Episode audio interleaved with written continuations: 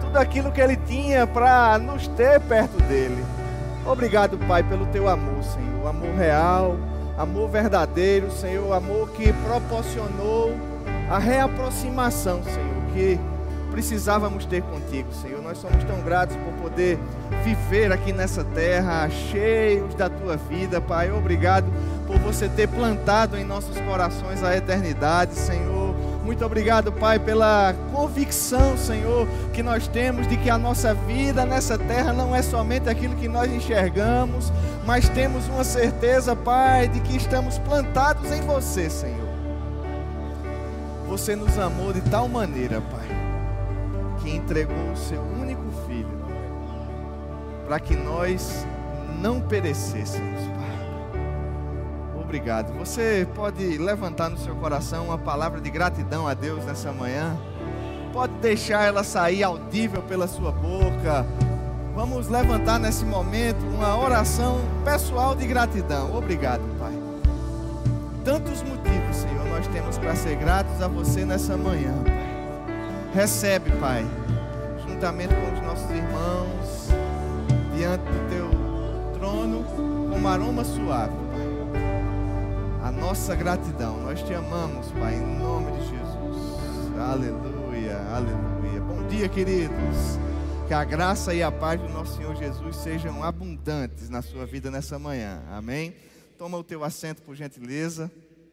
Muito obrigado ao Ministério de Música. Que bom estarmos aqui reunidos. Não haveria lugar melhor aonde poderíamos estar nesse domingo de manhã, se não expostos aqui aquilo que Deus deseja comunicar aos nossos corações. E eu tenho certeza que você chegou hoje pela manhã assim, desejoso de obter algo da parte de Deus. Queridos, são tão preciosos esses encontros que nós temos aqui semanalmente, às vezes na quarta, às vezes na sexta. Já vai pegando aí os horários novos dos cultos dessa semana, desse ano, né? Às vezes no domingo, mas que momento singular e que ideia extraordinária. Deus pensou num lugar aonde todos pudéssemos estar juntos e aonde a sua fé edificaria a minha fé e a minha fé edifica a tua fé e juntos nós nos podemos, nós podemos nos fortalecer e superar quaisquer desafios que a vida apresenta para nós. A ideia da igreja é de que juntos nós sejamos mais fortes. Olha para alguém perto de você e diz assim: Eu preciso de você. Não, bota uma fezinha aí. Eu pensei que você tinha tomado café antes de vir hoje de manhã, né? Diga, eu preciso de você. Olha para outra pessoa perto de você e diz: Eu preciso de você. Porque a ideia de Deus, queridos, nunca foi que nós estivéssemos sozinhos ou isolados, mas Deus nos proporcionou esse ambiente de comunhão, aonde juntos podemos desfrutar de tudo aquilo que a palavra dele nos ensina como realidades para as nossas vidas. E hoje pela manhã nós vamos dar sequência àquilo que nós temos estudado ao longo das últimas semanas, ao longo dos últimos cultos, temos estudado sobre experimentando o poder. E quem tem desejo aqui de experimentar cada vez mais na sua vida o poder de Deus, Todos nós, queridos, nos nossos dias, nas nossas tardes, nas nossas noites, nós nos deparamos com desafios, com necessidades, e Deus reserva na Sua palavra uma porção de poder, para que tudo aquilo que o mundo apresenta para nós, tudo aquilo que o diabo apresenta para nós, tudo aquilo que se coloca diante de nós como obstáculo, possa ser superado, não na nossa força porque a nossa força ela é muito limitada. Diante de desafios maiores, nós nos vemos muito restritos. Aquilo que nós pensávamos que era um ponto forte, às vezes não é necessário, às vezes não é suficiente para superar aquilo que temos diante de nós. Mas a Bíblia nos garante, com Deus, eu salto muralhas. Com Deus, eu desbarato exércitos. Com Deus, eu sou mais do que vencedor. A nossa condição, queridos, de mais do que vencedor, ela está totalmente conectada à atuação, ao reconhecimento da atuação da força de Deus através de nós. Porque se nós confiamos nos nossos próprios poderes, eu digo para você, por melhor que você seja, e digo isso sem nenhum desmerecimento das tuas virtudes, por melhor que você seja, por melhor que eu seja, é muito pouco comparado àquilo que Deus pode fazer através de nós. Então, por que não sair de cena, deixar de lado as nossas próprias habilidades e confiarmos na graça que o Senhor tem para cada um de nós? Deus tem uma graça específica para a sua vida hoje. Diga comigo hoje. E a gente vai falar sobre experimentando o poder, experimentando a graça de Deus. Deus ele é maravilhoso. Deus ele já sabe de antemão. E eu quero indicar fortemente você vai ver ao longo da ministração por quê, mas eu quero fazer uma indicação intensa, forte. Passa no Verbo Shop e adquira esse livro. Graça, o poder do Evangelho. Não é o que você faz, mas o que Deus fez. Não é o que você faz, não é o que eu posso, não é o que eu sou, não é aquilo que eu consigo, mas é aquilo que Deus já fez, queridos, por cada um de nós, que nos permite vivenciar as realidades que Ele tem. Após a ministração, passa lá no Verbo Shop. É um livro fininho, são 207 páginas. Li pela segunda vez ontem, ao longo do dia, e recomendo que você possa fazer também a leitura desse livro, que vai com certeza te acrescentar. E a gente vai falar um pouquinho sobre essa graça no dia de hoje. Eu quero pedir a ajuda da mídia para ir me acompanhando aí, obrigado, ao longo dos slides. Mas antes da gente adentrar mesmo na sequência daquilo que vamos estudar juntos pela manhã, é muito importante que nós pensemos um pouco a respeito do conceito de graça. Se você já fez um rema, você estuda um pouco sobre isso, né, nas matérias especificamente de Gálatas. A gente vai estar na matéria Justiça de Deus, a matéria Caráter de Deus, além de outras matérias, mas a gente vai estar focando um pouco o nosso embasamento hoje no livro de Gálatas para entender como aqueles irmãos estavam caminhando e como as exortações que o apóstolo Paulo fez para ele, eles podem nos ajudar a viver melhor no dia de hoje. Eu sei que muitas vezes a gente vê graça como sendo favor e merecido de Deus, algo que a gente não merecia, mas que Deus nos concedeu de maneira graciosa. Diga comigo, graça. Está na cara. É exatamente isso que a palavra diz. Mas muitas vezes, queridos, a gente se acostuma tanto com essa locução, favor e merecido. E se você já estudou no Rema, você sabe que quando alguém perto de você pergunta assim, o que é graça? Você já diz favor e merecido. Mas às vezes a gente nem para para pensar, favor e merecido, o que, é que quer dizer isso? O que é favor? O que é merecimento? O que é imerecido? Por que eu não merecia? E por que Deus graciosamente decidiu acrescentar sobre mim essa dádiva? Uma das definições também para a palavra graça pode ser dádiva, dom. A Bíblia fala sobre um dom gratuito da parte de Deus. Hoje a gente tem até dificuldade de pensar em coisas assim, porque tudo nessa vida custa algo, não é verdade? Eu me lembro certa vez, eu conversava com os meus pais e um irmão da minha mãe estava presente. Na ocasião ele não era ainda nascido de novo, não era crente, não frequentava a igreja, não convivia nesse ambiente que nós convivemos. E alguém estava contando perto dos meus pais, não, porque fulano doou um carro para fulano, deu. E aí o meu tio estava perto e disse assim: Deu? Disse, foi, deu. Mas como? Deu como? Porque ninguém dá nada a ninguém, não é verdade? Aí fora a gente não está acostumado a receber as coisas de maneira benevolente. Como é que alguém dá um carro a alguém? E ele perguntava, mas como é que alguém vai lá e dá? Entrega a chave, entrega o documento, é seu, vai lá. É dado. Dado? É, dado. Um carro? É, um carro. E eu, eu sempre me lembro desse episódio, porque, queridos, se a gente não estiver renovando a nossa mente, se a gente não estiver afinando os nossos pensamentos com aquilo que a palavra nos ensina, a gente vai ter dificuldade de compreender certas coisas. E uma dessas coisas que a gente vai ter dificuldade de compreender é a graça. Porque hoje nós vivemos numa geração que não se baseia na graça. E nós não somos a primeira geração.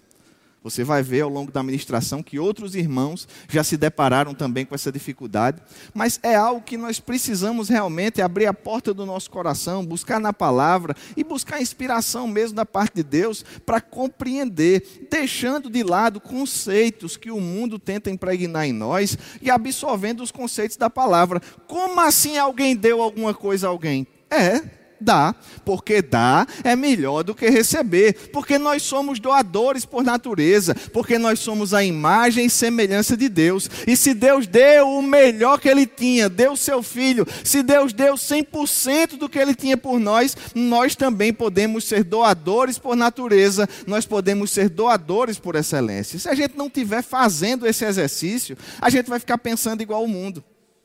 Deus, ele benévolo de maneira benevolente, ele nos acrescentou a salvação. A dádiva, o dom, ele é da parte de Deus gratuito. Quanto foi que você pagou para ser salvo? Diga aí, me ajude. O que foi que você fez para ser salvo? Você era bom o suficiente para ser salvo? Você tinha uma conduta de vida que era boa o suficiente para agradar a Deus? Eu sei que a gente tinha gente que era mais ruim do que outras. A gente costuma pensar assim, não, mas fulano era carregado. Eu não. Eu era mais ou menos, né? Eu era mais só. Mas mesmo assim, por melhor que você fosse, nunca nós conseguiríamos atingir o padrão que Deus esperava de nós. Não é verdade? E é por isso que Deus ele olhou para nós e disse: Olha, na sua força você não resolve, não. Mas faz o seguinte: recebe aqui que eu estou te dando. É de graça. Você não merece, não. Mas eu estou te dando. É graça. É imerecido. Eu estou te fazendo como uma gentileza, como uma benevolência. É de maneira gratuita. Agora, a graça, ela é também, queridos, uma capacidade sobrenatural para desfrutar de realidades espirituais. Olha que coisa interessante. Porque a Bíblia, ela nos traz uma série de realidades que às vezes as pessoas pensam que é ficção. A Bíblia diz que você é curado. A Bíblia diz que você é sarado. A Bíblia diz que você é suprido. A Bíblia diz que você é rico, que Jesus se fez pobre para que você fosse o quê, gente? Aí às vezes você olha para o seu contra-cheque olha para a palavra, olha para a sua conta bancária, olha para a palavra, olha para o seu bolso, olha para a palavra, e você pensa que aquilo que a palavra diz a respeito do fato de você ser próspero não é uma realidade. Às vezes a gente faz um exame e a Bíblia nos diz que nós somos sarados. Mas o exame nos diz outra coisa. E a gente olha para o exame, olha para a palavra e a gente pensa: rapaz, eu acho que a Bíblia é falhou em algum momento, tem alguma coisa que não está batendo. Porque na nossa capacidade a gente não consegue realizar as realidades que Deus já diz que são nossas. Não vai ser trabalhando e ganhando dinheiro que eu vou me tornar próspero. Porque eu já sou, como é que eu posso me tornar o que eu já sou? Além do mais, a minha prosperidade, ela não vem do meu dinheiro, nem da minha conta bancária. Ela vem do fato da palavra de Deus dizer que Jesus já me fez próspero. E a graça de Deus é a porta que nos permite desfrutar disso, que a Bíblia diz que é uma realidade na nossa vida. O apóstolo Paulo fala sobre ocasiões onde a graça de Deus se aperfeiçoava na sua fraqueza, 2 Coríntios 12. Ou seja, quando eu sou fraco, aí é que eu sou forte. Quando eu sou pobre, aí é que eu sou rico. Quando eu estou doente, aí é que eu sou curado, porque a palavra de Deus nos garante que essas coisas que foram conquistadas para nós, elas são reais, gente. A Bíblia não é um livro de historinha, a Bíblia não é um livro de ficção, a Bíblia está contando para nós quem nós somos em Deus. Diga comigo, graça. Agora, a graça pode ser entendida também como um poder manifesto nas nossas áreas de incapacidade. Rapaz, eu não consigo. Aí Deus manda um poder que faz você conseguir. Tiago, mas tudo isso é tão bonito assim, está na Bíblia? Está na Bíblia. A gente vai ver junto. Agora, o importante, queridos, é que nós precisamos entender que a graça foi a porta que nos proporcionou essa salvação. Eu quero ler com você Efésios capítulo 2, vou colocar aqui na tela, a partir do verso 7, na versão, nova versão transformadora, que diz assim: Vocês são, diga comigo, são. Não vai ser um dia, talvez, quem sabe, não. Vocês são salvos pela graça, por meio da fé. Isso não vem de vocês. Isso que, gente? A salvação não vem de você. É uma dádiva de Deus. Não é Olha só, eu estou lendo, só estou lendo, lendo textualmente a Bíblia, e eu faço questão de colocar aqui na tela para que você possa ler comigo também. Não é uma recompensa pela prática de boas obras, para que ninguém venha se orgulhar. Ou seja, a salvação, ela não é uma recompensa, ela é um presente. Recompensa é o quê? É aquilo que pode ser exigido em face daquilo que foi feito. Ou seja, eu faço e porque eu fiz, eu recebo uma recompensa. Não é assim? Fulano está desaparecido. Quem achar, 400 reais de recompensa. Vai lá e pede os 400 reais, vão dizer assim: achou? Está onde? Me dê informações, me mostre. Por quê? Porque a recompensa só é trazida quando algo primeiramente é feito. Mas não foi assim, porque Romanos nos diz que Deus nos amou quando nós ainda éramos pecadores. Ou seja, você não tinha feito nada de bom. E perceba, não fazer nada de bom é a melhor das hipóteses. Porque você podia estar fazendo muita coisa ruim. Mas enquanto nós ainda éramos pecadores, Deus ele nos manda um presente. O que é o presente? Presente é aquilo que se dá espontaneamente, é aquilo que não se faz nada em troca. Presente é um dom gratuito. E foi isso que Deus proporcionou para mim e para você, salvação. Ele olhou para você e disse: "Rapaz, não vale muita coisa não, mas eu vou salvar mesmo assim porque eu quero". Isso é graça. Deus nos salvou de graça. E Paulo está dizendo a Efésios, isso é, em Efésios, exatamente isso. Olha, vocês são salvos pela graça, por meio da fé. Isso não vem de vocês, é uma dádiva de Deus. Não é uma recompensa pela prática de boas obras, para que ninguém venha se orgulhar. Em Romanos, no capítulo 1, próximo verso aí na tela, a partir do verso 16, o mesmo apóstolo Paulo ele diz: Pois não me envergonho das boas novas a respeito de Cristo. Na versão revista atualizada diz assim: Eu não me envergonho do Evangelho, que é o poder de Deus em ação para salvar todos os que creem, primeiro os judeus e também os gentios. Verso 17: As boas novas revelam como opera a justiça de Deus, que do começo ao fim é algo que se dá pela fé. Como dizem as Escrituras, o justo viverá de que forma, gente? Diga comigo, pela fé. Deus espera que eu e você vivamos de que forma? Pela fé. Agora, percebe comigo que a Bíblia está dizendo que a justiça de Deus ela opera do começo ao fim. Quem foi que já começou aqui? Quem foi que já chegou no fim aqui? A gente não chegou no fim. A gente está no meio dessa caminhada. Agora, é do começo ao fim pela fé.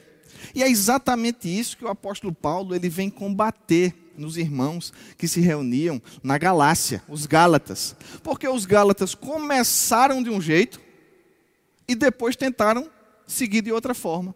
E muitas vezes isso acontece na nossa vida também. Não era um fenômeno raro na época da igreja primitiva.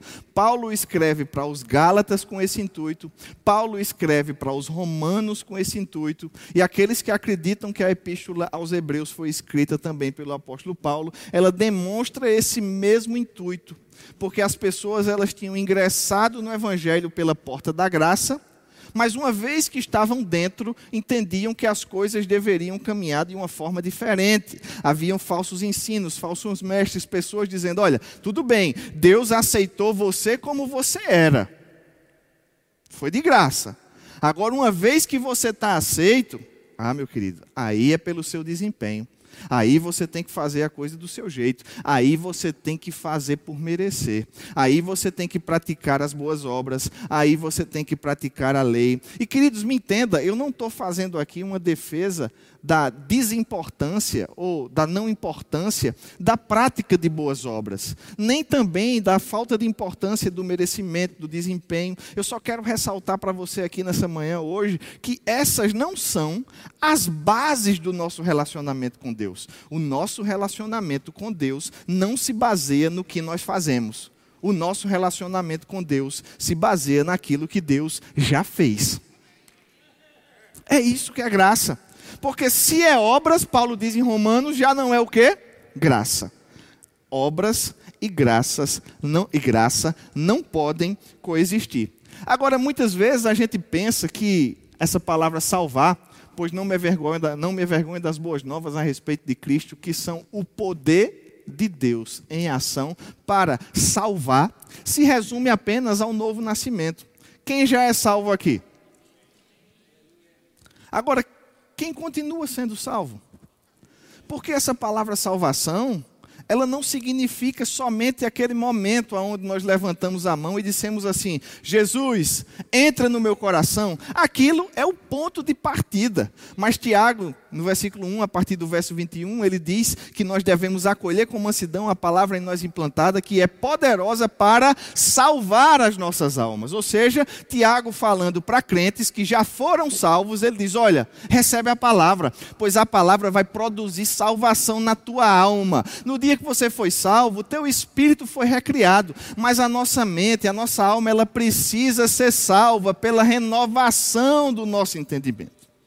E o apóstolo Pedro fala ainda a respeito de uma salvação preparada para manifestar-se no último tempo, quando os nossos corpos serão a semelhança do corpo que Cristo tem hoje. Vai ser nesse dia que a gente vai reencontrar Rosilon, no dia que a nossa alma for, no, no dia que o nosso corpo for salvo. O nosso espírito foi salvo, perceba, a nossa alma está sendo salva, nós estamos sendo salvos hoje em dia, e existe uma salvação preparada para o nosso corpo no futuro. Essa palavra salvação que está trazida aqui no grego, ela vem da palavra grega sozo. Eu quero colocar aí na tela para você entender comigo. Porque a gente pensa que salvação é só o dia que a gente tem o novo nascimento. E se a gente pensar assim, a gente vai restringir a atuação da graça de Deus somente à porta de entrada para a vida cristã. Mas a graça de Deus, ela está pronta para você experimentar o poder que vem dela hoje, amanhã, semana que vem, mês que vem, ano que vem. Porque salvação significa salvação, cura, prosperidade, preservação e libertação. Quando é que você precisa ser salvo? Porque às vezes quando a gente diz assim, eu fui salvo em 1991, parece que ficou para trás. Mas a gente precisa ser salvo todo dia, gente não é assim? Salvar é o ato de preservar, é o ato de proporcionar a preservação de alguma coisa. Algo que haveria de ser destruído foi salvo. Você foi salvo bem na hora, eu fui salvo bem na hora. Agora, além da salvação ser essa porta de entrada, ela é cura, ela é prosperidade, ela é preservação, ela é libertação. E quando é que você precisa de cura, gente? Foi só lá em 1992? Quando é que você precisa de prosperidade?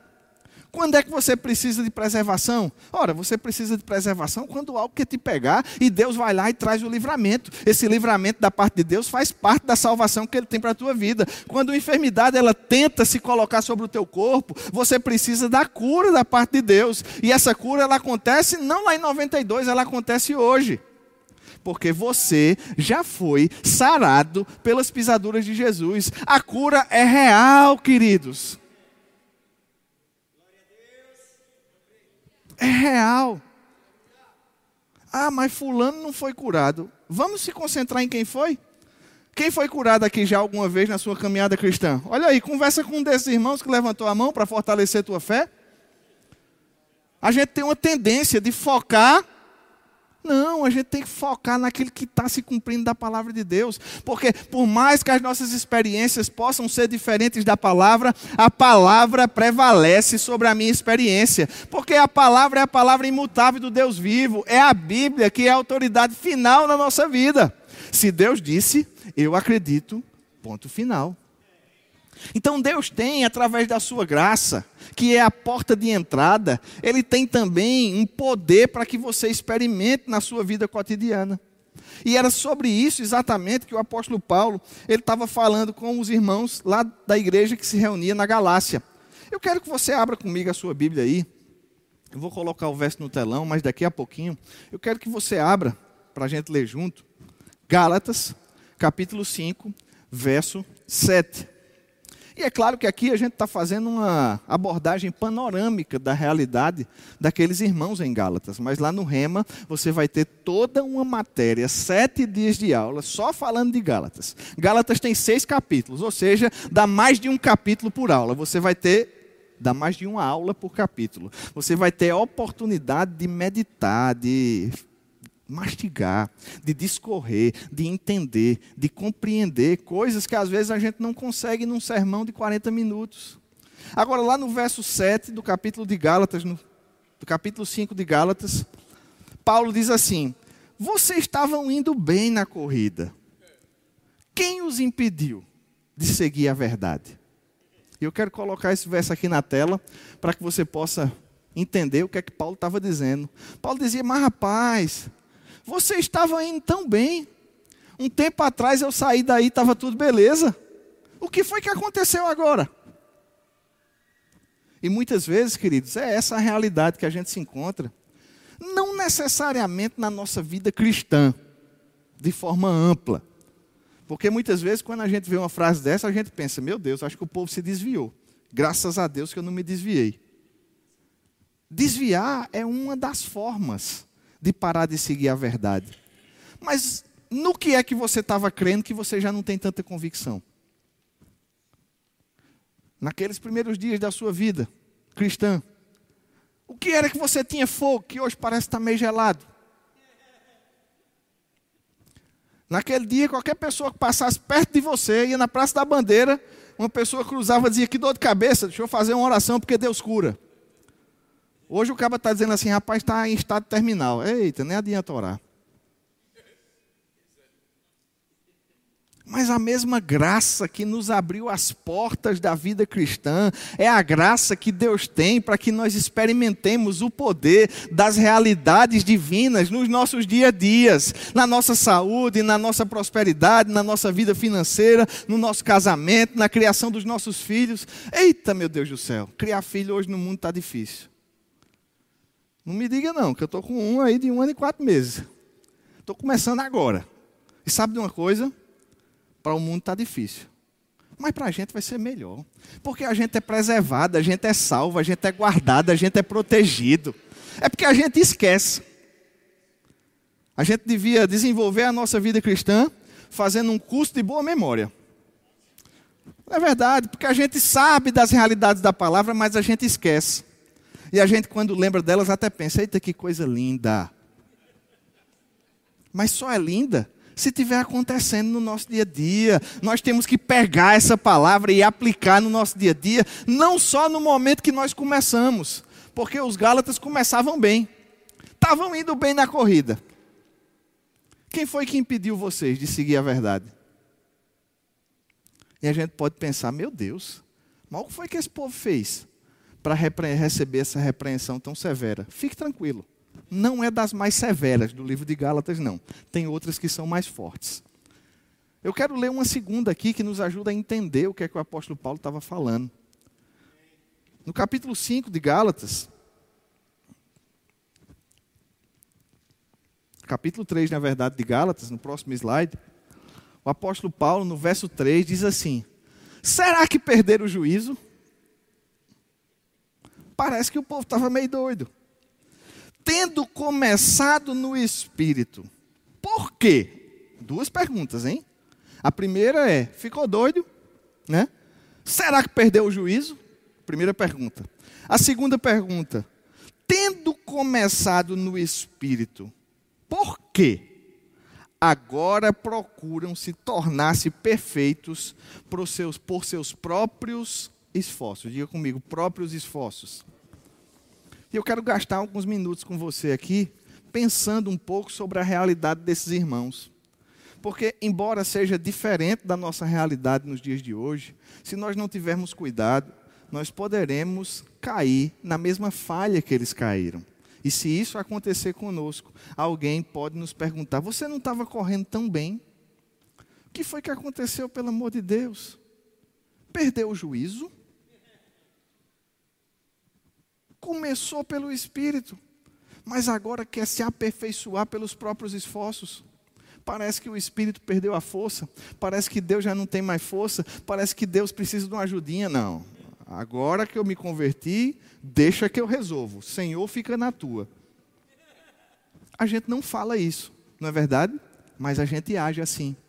Você age assim e eu ajo assim. Muitas vezes nas nossas decisões, nas nossas escolhas, no nosso comportamento, a gente diz: opa, peraí, aqui eu resolvo. E essa autossuficiência nos impede de desfrutar da suficiência de Deus. Esses irmãos aqui, eu quero passar com você para entender um pouco, no próximo slide, aquilo que eles estavam enfrentando. De um lado, era a graça. Do outro, como Paulo mostra, eram os próprios esforços. Diga comigo, próprios esforços. Eu até pensei em colocar esforços próprios, talvez fosse mais fácil da gente entender, mas eu quis manter exatamente aquilo que Paulo falava na Bíblia. Na ocasião, há dois mil anos atrás, esforço próprio desses irmãos aqui era obedecer à lei mosaica. Eles tinham entendido: olha, Deus me salvou de graça. Deus abriu a porta do Evangelho para mim de graça. Eu não merecia, mas Deus me colocou, me plantou de maneira graciosa. Agora, já que eu fui plantado nesse momento, para que eu possa amadurecer, para que eu possa crescer, para que eu possa desfrutar de saúde, de cura divina, para que eu possa ser próspero, aí eu tenho que obedecer aquilo que Moisés diz. Você acredita que tinha gente lá na igreja de Atos que estava, inclusive, se circuncidando depois de adulto, gentil, estava sendo obrigado a se circuncidar. Quem sabe o que é circuncidar aqui? Para que a gente não precise trazer imagens e entrar no mérito desse procedimento, né, que hoje é mais conhecido como cirurgia de fimose, é o mais parecido que tem aí. Né? Mas na época era um sinal da aliança dos judeus. E as pessoas elas entravam não pelo mérito do judaísmo, mas uma vez que estivessem salvas, elas começaram a pensar: não, não, agora eu preciso guardar o sábado, agora eu preciso deixar de comer isso, deixar de comer aquilo, deixar de comer aquilo. Jesus disse: olha, meu amigo, tudo que você come é bom, é só receber com ações de graças. Paulo fala isso também. Não tem isso. Todo alimento foi criado por Deus. Ah, mas é porque eu não posso isso, não posso aquilo, tem que fazer isso, tem que fazer aquilo, tem que fazer aquilo, porque só Deus vai abençoar assim um pensamento de que a bênção da parte de Deus, ela vem quando a gente merece. No caso dos irmãos, esse merecimento, ele tinha fundamento no legalismo. E era isso que Paulo estava dizendo. Rapaz, vocês começaram bem, começaram pelo Espírito, começaram pela graça, mas agora estão substituindo a graça pelo legalismo. Tiago, e o que é que isso tem a ver com a gente? Tem a ver com a gente, porque muitas vezes na nossa geração, a gente também está olhando mais para o esforço próprio do que para aquilo que Deus nos concede de maneira graciosa. E eu espero que nenhum de nós esteja na tentativa de cumprir a lei mosaica. De vez em quando aparece uma modazinha dessa aí, dizendo, não, todo sábado tem que tocar um chofar, porque senão o Espírito Santo não desce. Mas eu espero que a gente não esteja nessa. Mas mesmo que nós não estejamos nessa, hoje, queridos, a nossa geração ela é muito focada no desempenho. Ela é muito focada no merecimento. Ela é muito focada na meritocracia, no mérito. Pode passar para mim, por gentileza. Ela é muito focada na performance. Se você dá muito resultado no seu trabalho, bate a meta, vem mais salário. Aí você pensa, rapaz, se eu fizer mais, eu ganho mais. Aí em casa você trata a sua esposa bem, a sua esposa lhe trata bem e vocês ficam beleza no casamento. Aí você pensa: se eu fizer bem por ela, se eu tiver uma boa performance, se eu tiver um bom desempenho, vai melhorar as coisas. Na família, no trabalho, nas relações que nós vivemos. E veja bem, por favor, me entenda.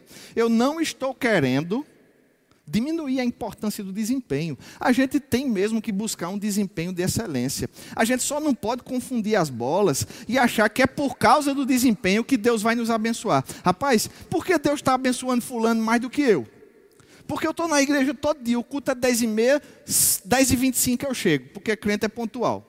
Eu nem me levanto na hora dos apelos, porque eu espero o culto acabar, porque eu acho que é uma falta de respeito. Aí está aí fulano que se levanta, chega atrasado, vem na igreja uma vez perdida, nem sei se dá o dízimo, eu dou o dízimo, eu não dou nem o dízimo, eu dou 11%. Porque eu quero que Deus me abençoe 1% a mais. A gente acha engraçado, mas às vezes esses pensamentos passam na nossa cabeça. Rapaz, eu vou dar mais uma ofertinha aqui, para Deus me ajudar um pouquinho mais ali. Ficou doente. Eita, é porque não está indo para a igreja direito. Vamos mais para a igreja, mais, mais, mais, mais, mais, que a doença vai embora. A gente pensa com a cabeça do mundo. Os Gálatas, eles pensavam desse jeito também. É por isso que Paulo diz: por que vocês estão abrindo mão dos princípios de Deus pelos rudimentos do mundo? E no mundo, gente, o sistema hoje é baseado no mérito mesmo, é baseado no desempenho mesmo, e a gente não vai mudar isso, não. Porque isso é importante sim. A gente só não pode trazer essa mentalidade, porque, querido, se a gente for depender dos nossos próprios esforços, sabe o que é que isso vai nos trazer? Eu vou dizer para você com bastante clareza: frustração, condenação, culpa e insegurança quanto à sua natureza. Sabe por quê? Porque quando você tentar fazer, tentar merecer, tentar merecer, tentar merecer, tentar merecer e não der certo, você vai pensar: rapaz, eu não mereci o suficiente, acho que eu não sou bom o suficiente. E aí você fica frustrado. Além de frustrado, você fica condenado. Rapaz, eu acho que Deus não me ama. Porque eu fiz tanto, eu fui tanto para aquela igreja, quase que eu acabo com aquele carpete, de tanto andar naquela igreja ali, e Deus não me abençoa. E isso não acontece na minha vida e aquilo não acontece. O que é que eu estou fazendo de errado? Rapaz, eu devo ser. Eu, de, eu, de, eu, devo ter chutado a cruz mesmo. Eu devo ter feito alguma coisa errada. Eu, eu devo ter uma cabeça de bode enterrada, né? É o que a gente fica pensando. E a gente vai se condenando. E aí a gente se culpa. Rapaz, é porque eu realmente não devo ser bom o suficiente, não. É tudo culpa minha. Acho que Deus não tem um propósito na minha vida, não. Porque se ele tivesse, eu não estava amargando as coisas desse jeito. E aí isso traz insegurança quanto à nossa própria natureza. Será que eu sou crente mesmo? Será que um dia aceitei Jesus foi de verdade? Porque eu estava tão assim, eu nem me lembro, eu acho que eu acho que eu não sou nem nova criatura. Porque assim, nova criatura é sarada, eu só vivo doente. Nova criatura é rico. Eu só vivo na Pindaíba. Eu acho que acho que não tem não. Porque a gente está com a cabeça do merecimento. Abre tua Bíblia comigo aí, a gente já está encerrando. Romanos, capítulo 5. Quero ler com você a partir do verso 1. O apóstolo Paulo nos diz assim: portanto, vou deixar você abrir.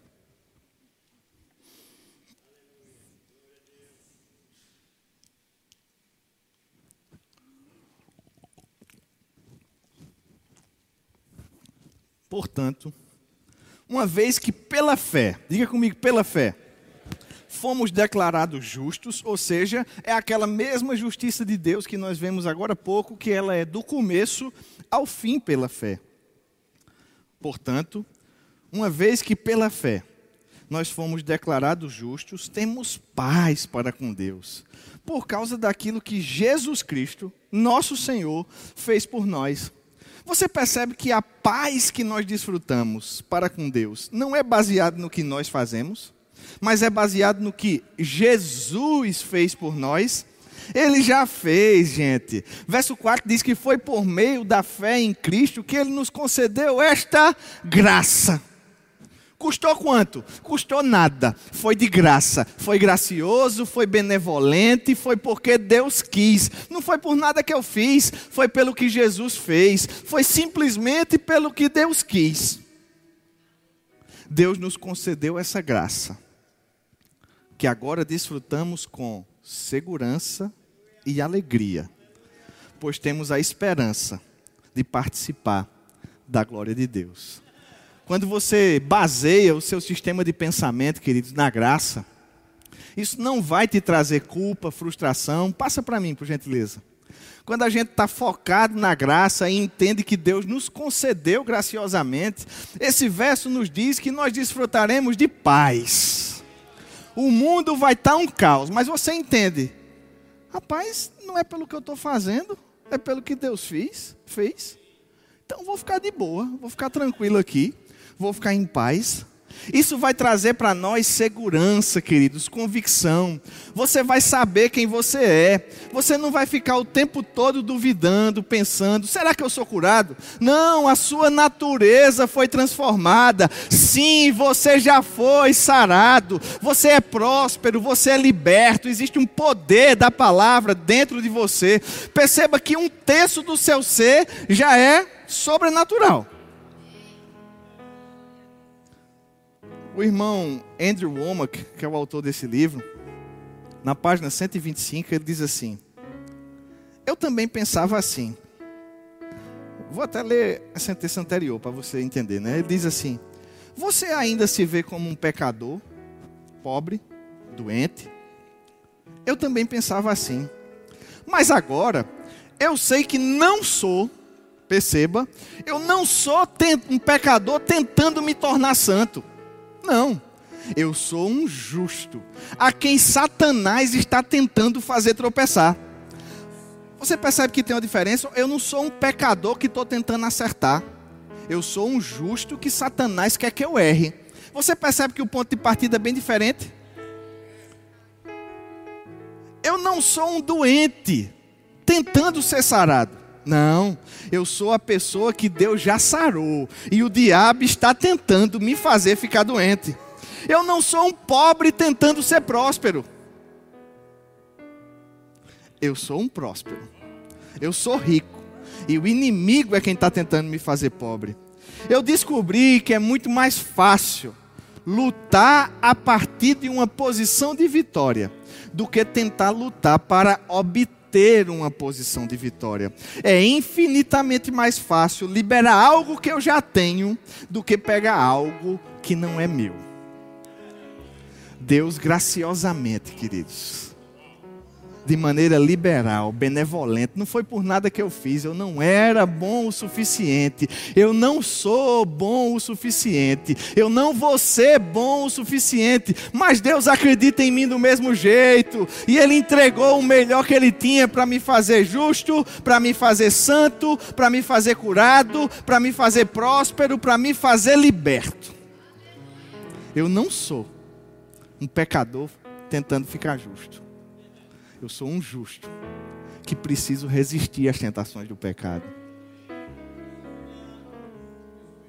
Volta para mim um slide, por gentileza. Quando nós acreditamos, recebemos, entendemos e assimilamos a graça da parte de Deus, nós teremos paz por causa daquilo que Jesus fez por nós. Foi por meio da fé que Ele nos concedeu essa graça e que agora desfrutamos com segurança e alegria. Oh, aleluia. Você não precisa ser triste, não. Cara amarrado, sofrido, mal-humorado. A gente é alegre, pois nós temos uma esperança. O nosso amanhã está garantido com Deus. Existe uma bendita esperança de que nosso futuro está escondido no Senhor. Para o mundo, a morte é o fim da linha. Mas para nós, ela é só a subida para o nosso estágio, próximo estágio da nossa vida eterna. Fecha teus olhos. Obrigado, Pai. Nós somos tão gratos, Pai, tão gratos. Nós não merecemos, mas você fez. Nós não tínhamos o desempenho bom o suficiente, mas você acreditou e você entregou o seu filho, Pai que nos proporcionou salvação no seu sentido mais amplo. Nos ajuda, Senhor, a desfrutar da plenitude do poder que essa graça tem para cada um de nós. Em nome de Jesus. Amém.